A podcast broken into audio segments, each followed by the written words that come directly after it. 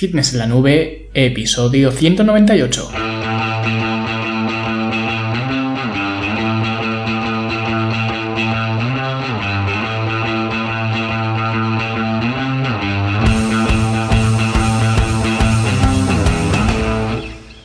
A todos un viernes más aquí a vuestro podcast a Fitness en la Nube donde hablamos de fitness, de nutrición, de entrenamiento y donde cada viernes, cada semana os traigo las técnicas, consejos, estrategias, trucos y como lo queráis llamar para que construyáis un mejor físico y tengáis un estilo de vida más activo y más saludable.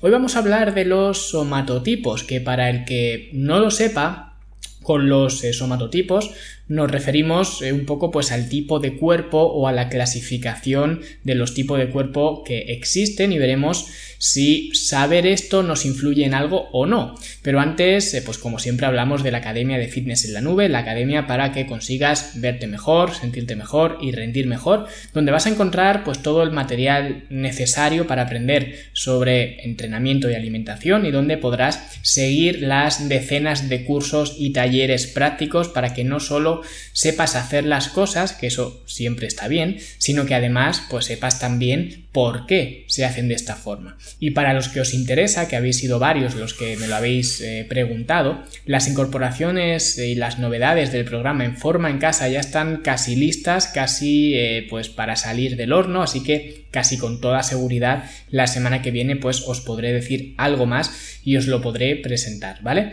Porque esto es eh, lo bueno que tiene la academia, que se adapta a tus condiciones particulares y tú no te tienes que adaptar a ella. De hecho, siempre la diseñé pensando en esto, en que fuera la academia la que se adaptara a ti. Por ejemplo, si a ti te apetece entrenar en un gimnasio, pues tienes recursos y programas de entrenamiento para entrenar en un gimnasio. Si prefieres entrenar en casa, pues tienes un programa perfecto, perfectamente diseñado y estructurado y programado para entrenar en casa. Porque al final se trata de cubrir, digamos, todas las opciones y que eh, pues siempre tengas una, una salida a medida que tu vida va evolucionando, porque obviamente la vida que tienes hoy, tu estilo de vida que tienes hoy, o tu ritmo de vida, no es el mismo que tenías hace cinco años, ¿vale? A lo mejor has cambiado de trabajo, a lo mejor te has mudado, a lo mejor has sido padre, madre, en fin, que la vida es muy dinámica y yo quise pues que la academia también lo fuera para que te pueda ir acompañando a través de todo el, viaje,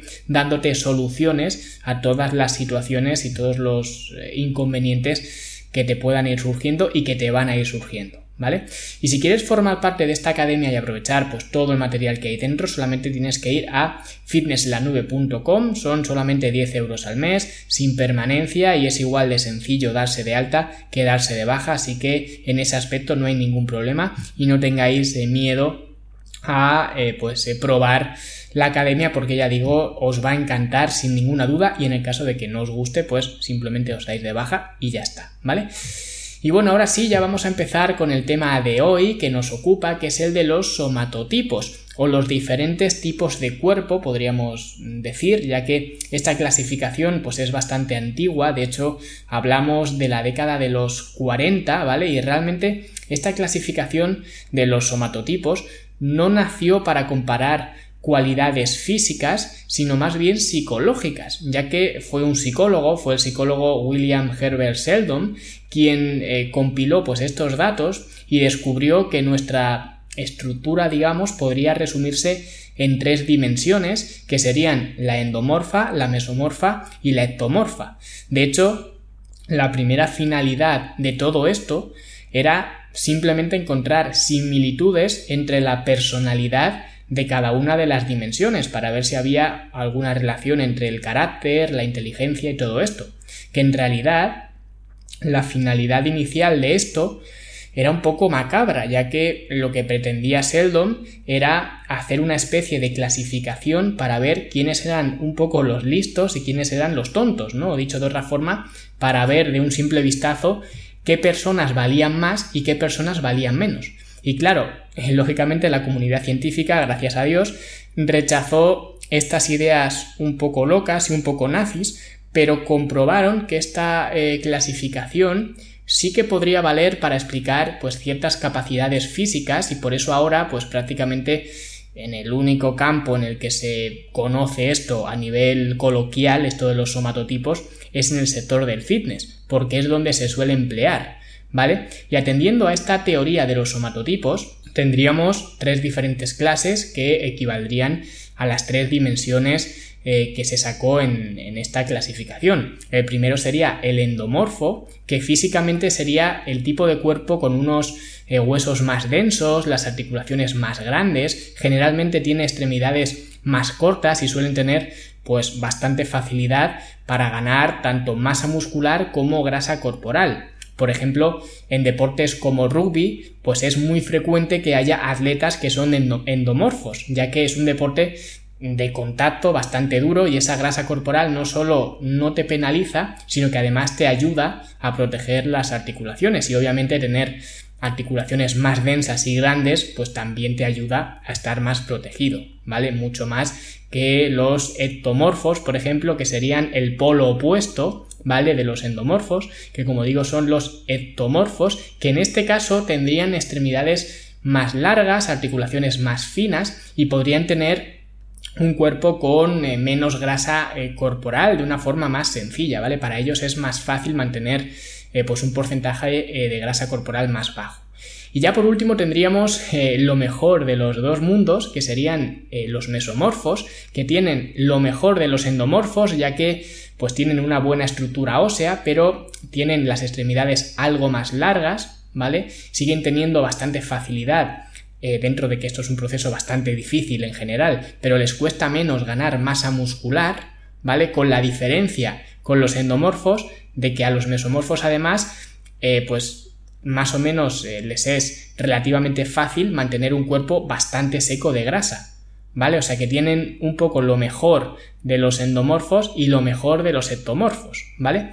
Y seguro que si nos ponemos a pensar, pues todos conocemos al típico endomorfo, al típico ectomorfo y al típico mesomorfo clásicos, ¿vale? Dentro de nuestro círculo de amigos o de conocidos, ¿no? Siempre, pues eh, si nos ponemos a ver las características físicas de cada uno de ellos, podemos fácilmente encontrar un ejemplo al menos de cada una de las tres eh, clasificaciones, ¿vale? Sin embargo, hay que tener en cuenta que aunque haya solamente tres dimensiones o tres clasificaciones, eh, la gente no pertenece solamente a una de ellas, ¿vale? Hay gente que sí, que tiene rasgos muy, muy marcados de una de ellas, pero por lo general lo más normal es que haya mezclas, ¿vale? Que haya mezclas eh, de y mesomorfo y mezclas de mesomorfo y endomorfo, ¿vale? O sea que tampoco os obsesionéis por encontrar un lugar, digamos, dentro de esta clasificación, porque no es una clasificación absoluta y además porque tampoco vais a sacar nada sabiéndolo, ¿vale? No vais a ganar nada, porque una de las utilidades que se le quiere atribuir a esta teoría de los somatotipos es que dependiendo de tu somatotipo, pues debes entrenar de una forma o de otra. Y esto es algo que muchos entrenadores están utilizando para captar clientes y realmente a mí me parece lamentable, porque muchos te quieren hacer ver que hasta ahora estabas haciendo las cosas mal porque no conocías tu tipo de cuerpo. Y claro, dependiendo de cuál sea tu tipo de cuerpo, debes entrenar de una manera o de otra. Y por supuesto, ellos te ayudan a descubrir cuál es tu tipo de cuerpo y te dicen el entrenamiento que deberías seguir según sea ese tipo de cuerpo que tienes. Y esto es basura, ¿vale? Diría que es marketing, pero es que es marketing del malo, con lo cual para mí es basura. Si os encontráis alguna vez un entrenador así, que os vais a encontrar a poco que busquéis, huid como del diablo, porque o bien os está intentando engatusar, o bien no tiene ni idea de lo que está diciendo.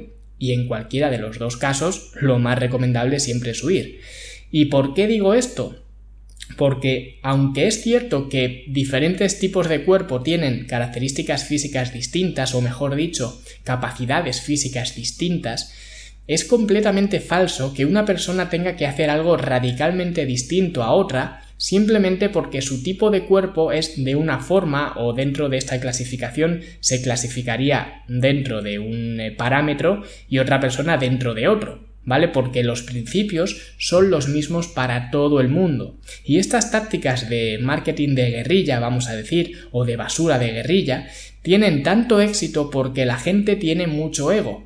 la gente se piensa que ellos son pues un ente totalmente único y que por tanto pues necesitan un plan totalmente adaptado a ellos y eh, súper optimizado eh, para ellos y microcalculado todo para eh, pues su situación personal. Y esto es absurdo y siempre lo he dicho. De hecho, yo creé la academia que es el mismo material para todo el mundo precisamente por eso, porque cada persona no es materia única dentro del universo. Los principios básicos funcionan para ti, para mí y eh, para todos mis compañeros, ¿no? Como en el escondite. Pero no sé por qué, o seguramente por otra jugarreta del marketing de guerrilla, ¿no? Se ha echado por tierra estos principios colectivos y se ha llevado todo a la individualización o a la personalización. Por eso ahora todos los entrenadores te dicen eso de te diseñaré un plan totalmente personalizado para ti y te dicen eh, no vuelvas a hacer rutinas genéricas como si el programa de entrenamiento que haya hecho una persona ya no valga para nadie más, porque claro, como tiene que ser personalizado al milímetro, si lo hace una persona, ya no le vale para otra persona. Esto es completamente absurdo y se usa para captar clientes ingenuos, ¿vale? Que se piensan que hasta ahora pues no han tenido resultados porque han seguido una rutina que no era personalizada o que no estaba adaptada a su tipo de cuerpo o cualquier otro cuento chino que te quieran contar. Pero lo cierto es que si llevas un año entrenando en el gimnasio y no has visto resultados, por mínimos que sean, no es porque hayas estado siguiendo una rutina genérica, es porque eres un vago o bien porque no has tenido interés en mejorar, pero ninguna rutina personalizada te va a ayudar con eso. Por eso los entrenamientos de la academia, por ejemplo, son los mismos para todo el mundo, con la diferencia, eso sí, de que obviamente pues no todo el mundo puede entrenar las mismas veces por semana, por lo que puedes elegir entre entrenar 3, 4 o 5 días a la semana. Y esa es la personalización que hay, pero más allá de eso, los entrenamientos son los mismos para todos. Y bueno, luego pues si alguien me dice que en su gimnasio pues no hay una máquina determinada o no tiene acceso a un material específico o lo que sea, pues entonces sí, te doy una alternativa.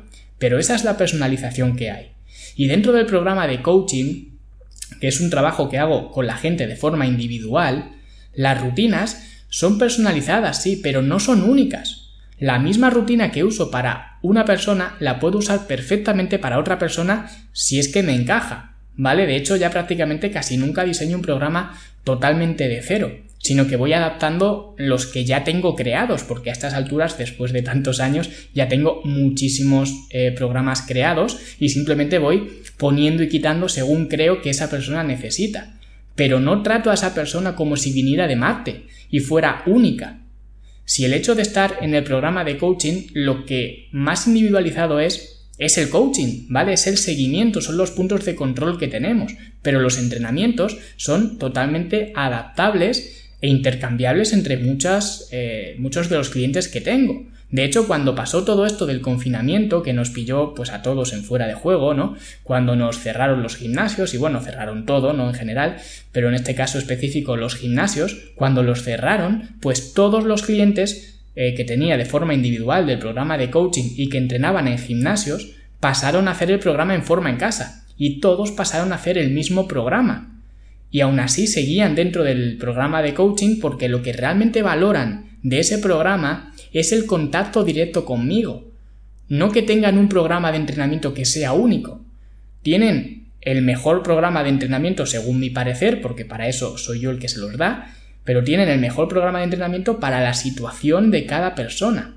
Pero eso no significa que sea un programa único, ¿vale? Y después de esta divagación, ¿no? Pues eh, todo esto venía porque la gente o los entrenadores, mejor dicho, tratan de utilizar la clasificación de los somatotipos como si fuera el descubrimiento de América y como si fuera la razón de que tienes que entrenar diferente. Y esto no es así, ¿vale? Ahora bien, Dicho esto, sí que es verdad que según tu estructura corporal se te van a dar mejor unas cosas que otras. Por ejemplo, si eres un endomorfo puro, pues seguramente los deportes de fuerza se te van a dar mejor, incluso los deportes de potencia, porque otra cosa eh, que se habla mucho es la distribución de fibras, ¿vale? Que no lo he comentado antes en la, en la, diferenciación de las categorías, pero por ejemplo los endomorfos suelen tener más proporción de fibras blancas que son las fibras más eh, rápidas, más potentes, ¿no? Y los ectomorfos, más fibras rojas, ¿vale? Por lo que los endomorfos suelen destacar más en deportes de fuerza y los ectomorfos en deportes de resistencia, porque obviamente pues tienen, digamos, esa capacidad física cada uno para lo suyo, ¿no? Por eso no vais a ver nunca un powerlifter de talla mundial que sea un puro ectomorfo, porque unas articulaciones tan finas y unas extremidades tan largas no son favorables para mover mucho peso. No estoy diciendo que un ectomorfo no pueda ser fuerte en press de banca, por ejemplo. Estoy diciendo que alguien con otra estructura siempre le acabaría venciendo o incluso esa misma persona, por fuerte que sea, si tuviera una estructura diferente, sería mucho más fuerte. ¿Vale? Por eso cuando pones a un jugador de básquet, por ejemplo, que suelen ser ectomorfos y mezcla de ectomorfo y mesomorfo, pero por su estructura pues eh, suelen ser bastante altos, con extremidades muy largas, etc., cuando les pones a hacer, eh, por ejemplo, sentadillas con barra o press de banca, parecen totalmente invertebrados, ¿vale? Se les da fatal. Por eso mismo, las veces que he trabajado con jugadores de baloncesto, que he trabajado con algunos, porque bueno, en, mi región, pues la verdad que hay bastante afición al, baloncesto y tengo trato con, con, varios jugadores. Pues cuando he trabajado con alguno de estos, que tiene el cuerpo clásico de jugador de baloncesto que todos os estáis imaginando, nunca les pongo a hacer sentadillas con barra o press de banca, porque no es eficiente para ellos, porque no tienen la estructura necesaria para sacarle partido a esos ejercicios. Y porque la técnica, ya digo, se les va a desvirtuar totalmente. Y lo mismo con las máquinas de gimnasio. Un jugador o una persona de dos metros no va a estar nunca cómodo en prácticamente ninguna máquina de gimnasio, porque estas máquinas se fabrican teniendo en cuenta una estructura, o sea, una estatura media, ¿vale? Y una estructura también media de cada persona. Y como te salgas de ahí, como destaques, ya sea por arriba o por abajo, seas muy alto, seas muy bajito, ya no vas a estar cómodo en esas máquinas, ¿vale? Pero todo esto no es porque sean ectomorfos, porque hay otros ectomorfos que no miden 2 metros y pueden trabajar perfectamente en las máquinas del gimnasio y pueden hacer sentadillas perfectamente. Lo único que, teniendo en cuenta lo que he comentado antes de los tipos de fibras y de las capacidades físicas, sí que puede ser verdad que los endomorfos pues van mejor, eh, por ejemplo, con pocas repeticiones y los ectomorfos pues con algo más de repeticiones y menos peso. ¿Vale? Pero simplemente porque la estructura corporal de uno es más frágil que la del otro, ¿vale? La del ectomorfo es más frágil que la del endomorfo, por lo que meterle a un ectomorfo hacer eh, repeticiones máximas o repeticiones dobles o, o triples, pues no le veo mucho sentido, ¿vale? Esa puede ser la diferencia que haya entre uno y otro, pero es que en realidad, a menos que seas un powerlifter, tampoco le veo mucho sentido a que esto lo haga un endomorfo, ¿vale? A que un endomorfo se ponga a hacer repeticiones máximas o dobles o triples o lo que sea, porque ya vimos en otro episodio el rango óptimo de repeticiones para ganar masa muscular. Por eso digo que aunque un endomorfo sí que pueda hacer ese tipo de esfuerzo con más facilidad, no significa que tenga que hacerlo, por lo que al final ambos se entrenarán de la misma forma, a lo mejor el endomorfo se siente más cómodo metiendo eh, series entre 5 y 12 repeticiones, ¿vale? Que son series más cortas, y el ectomorfo entre 10 y 20 repeticiones. Pero esto no cambia nada más, ¿vale? Simplemente es por preferencia personal, porque tu tipo de cuerpo, tu somatotipo, no te influye en ninguna cosa más, ¿vale? Como digo, es simplemente por eh, preferencia y simplemente por especialidad, porque a ti se te da mejor un tipo de rango de repeticiones que otro. Es cierto que la genética que tengas, como digo, eh, te permite hacer muchas cosas y también te dificulta hacer muchas otras cosas. Por ejemplo, si Michael Phelps no tuviera el cuerpo que tiene, nunca habría llegado a ser el nadador que ha sido. Por eso siempre a mí me gusta decir que realmente eh, no eres tú el que eliges el deporte, sino más bien es el deporte el que te elige a ti.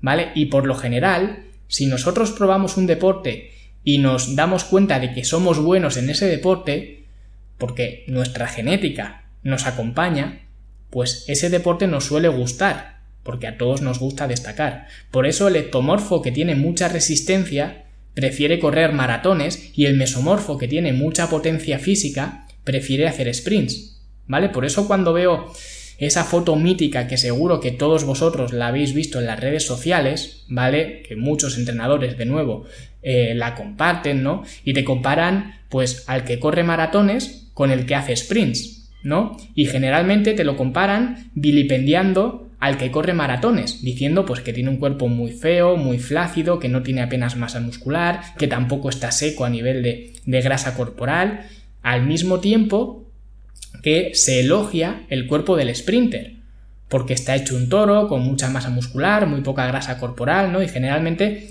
estas comparaciones se hacen porque obviamente si tú comparas el tipo de cuerpo eh, de un maratoniano con el de un sprinter, la gente eh, simplemente a nivel estético va a preferir el del sprinter. Y entonces comparan ambos cuerpos como eh, pues haciéndote ver o para venderte la idea de que hacer ejercicio tipo HIT, ¿vale? O cualquier cosa así, que sean esfuerzos cortos y potentes, ¿no? Intentan venderte que hacer ese tipo de trabajo es mucho mejor, ¿vale? Que hacer esfuerzos largos y de poca intensidad como haría el que corre maratones, ¿no? Que de alguna forma sí que es cierto, lo que pasa es que lleva trampa. Es decir, si tú entrenas como un sprinter, es más probable que consigas un cuerpo más parecido al de un sprinter que al de un maratoniano. Vale, eso es cierto. Pero en esa foto, que siempre nos ponen en todos sitios, no se ve algo muy importante que es la preferencia personal. El maratoniano corre maratones porque se le da bien correr maratones y por eso eligió ese deporte y al sprinter se le daba bien sprintar y por eso decidió meterse en ese deporte. Y obviamente la genética de uno es diferente a la genética del otro y por eso sus capacidades físicas también eran diferentes y por eso uno destaca en una cosa y el otro destaca en otra. Pero en el sector del fitness nos intentan vender que esas dos personas eran la misma persona y como a uno le dio por entrenar carreras de larga distancia, pues desarrolló ese cuerpo que tiene y como al otro pues le dio por entrenar velocidad, consiguió ese otro cuerpo distinto que, como he dicho, pues a nivel estético siempre pues eh, nos atrae un poco más que el que corre maratones, ¿no? Y no es así, simplemente porque ya tenían esa predisposición. El deporte que eligieron simplemente acentuaba esa predisposición que ya tenían.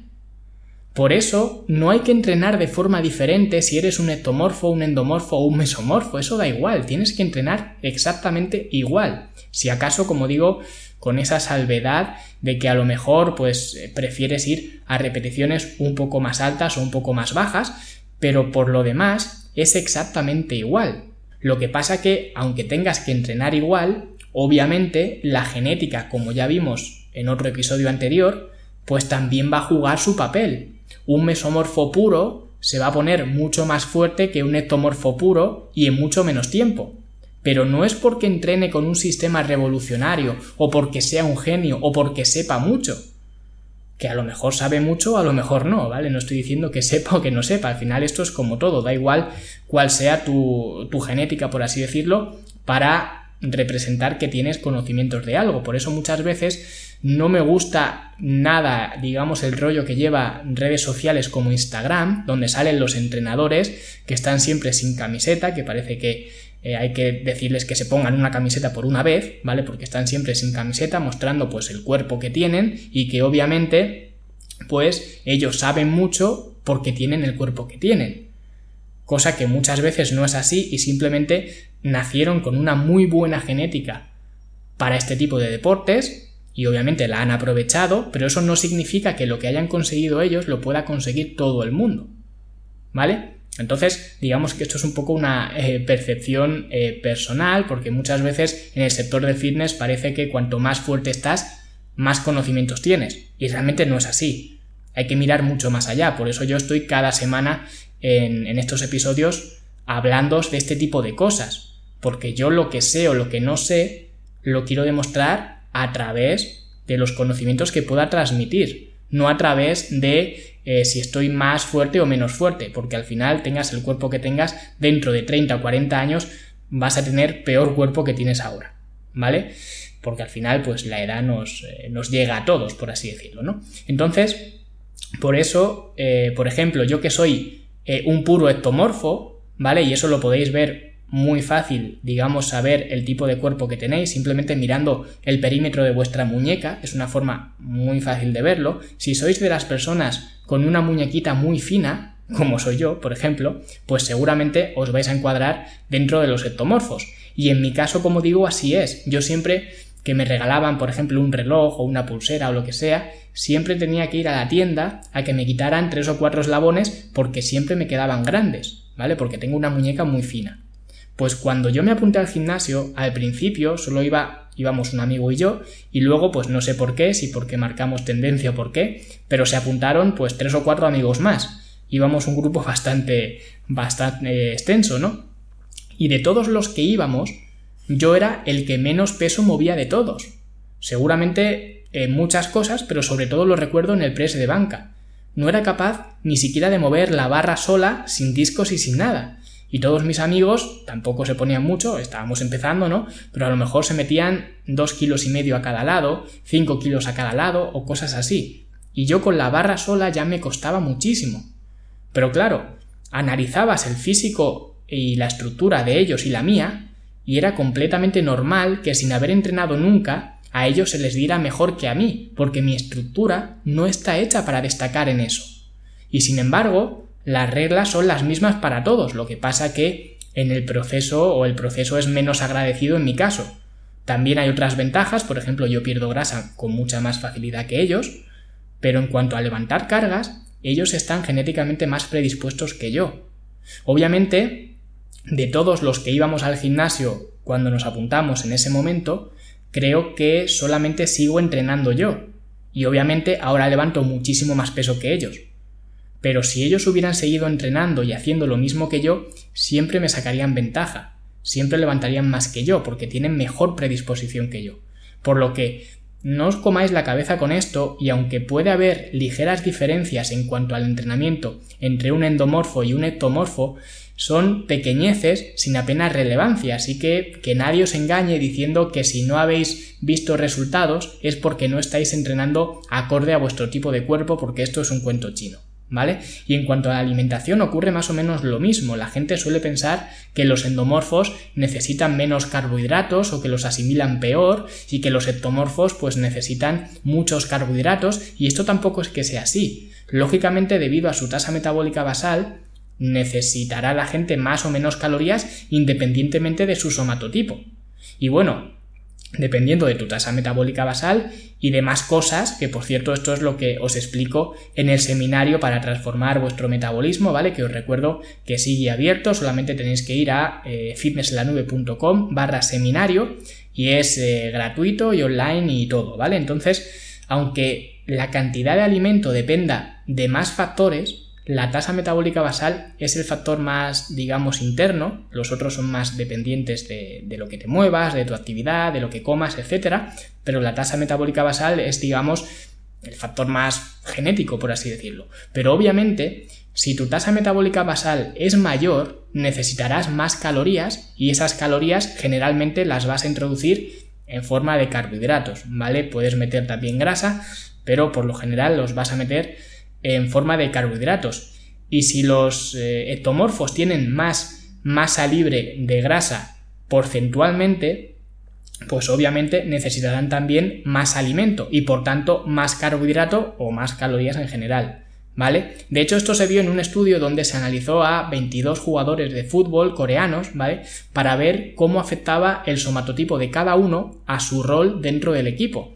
Y por ejemplo, los porteros tenían una tasa metabólica basal superior a pesar de tener el mismo somatotipo que otros compañeros, ¿vale? Y a pesar de tener el mismo somatotipo, obviamente necesitaban comer más porque la tasa metabólica basal era más alta, por lo que las necesidades calóricas no están tan relacionadas con el somatotipo que tienes, sino más bien con la masa libre de grasa que tienes, ¿vale? A más masa libre de grasa, más requerimientos energéticos, que es lo que les pasaba a los porteros de este estudio, que tenían más masa libre de grasa y por tanto, pues una tasa metabólica basal más eh, acelerada, más alta y más comida obviamente necesitaban, ¿vale?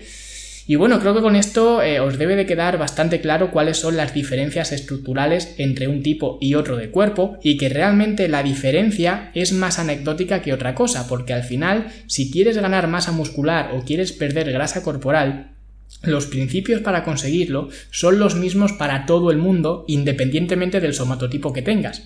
Pero esta clasificación, pues sí que nos puede quizás ayudar a entender por qué ciertos atletas son buenos en un deporte y por qué esos mismos atletas serían bastante mediocres en otro deporte distinto, porque al final, como he dicho antes, ellos no eligen el deporte, sino más bien es el deporte el que les elige a ellos. Y si os ha gustado este episodio, por favor, pues eh, compartidlo, sobre todo con esas personas que dicen que no pueden perder grasa porque son de hueso ancho, ¿no? Como se suele decir, que cada vez que lo escucho, pues es como si me apuñalaran, ¿no? También dejad una valoración preferiblemente de 5 estrellas en iTunes si os ha gustado el episodio, un comentario en iBox, un me gusta también en iBox, lo que se puede hacer en Spotify, que no tengo ni idea. Y en definitiva, pues darle apoyo a este podcast que, como ya sabéis, cada semana estoy aquí compartiendo estas cosas con eh, vosotros y espero seguir haciéndolo durante mucho más tiempo, pero para ello obviamente necesito vuestro apoyo y ver esas eh, muestras de cariño conmigo y sobre todo con el podcast, que es la gasolina, digamos, que me hace ponerme delante del micrófono cada semana y como siempre, pues la semana que viene nos escuchamos de nuevo con otro episodio. Hasta luego.